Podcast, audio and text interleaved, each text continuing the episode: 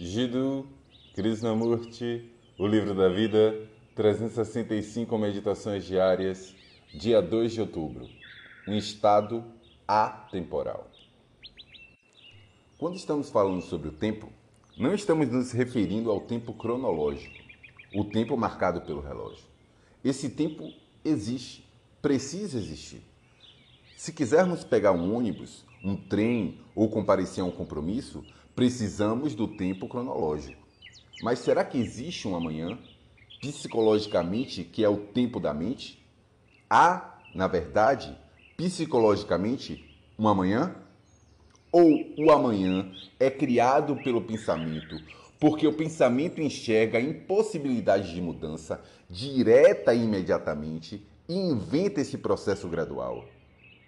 percebo que é terrivelmente importante produzir uma revolução radical em meu modo de viver, pensar, sentir, em minhas emoções. Então digo a mim mesmo: vou assumir o controle do tempo.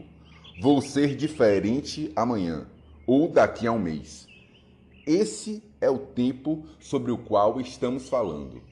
A estrutura psicológica do tempo, do futuro e nesse tempo nós vivemos. O tempo é o passado, o presente e o futuro, não aquele medido pelo relógio. Ontem eu era. O ontem opera por meio do hoje e cria o futuro. Essa é uma coisa bastante simples. Tive uma experiência um ano atrás que deixou uma marca em minha mente.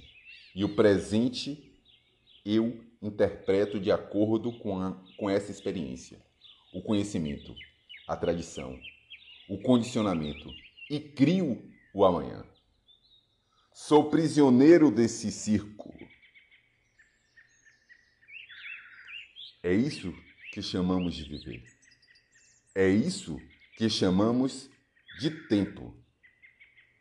O pensamento, que é você, com todas as suas memórias, condicionamento, ideias, esperanças, desespero, a absoluta solidão da existência, tudo isso é este tempo.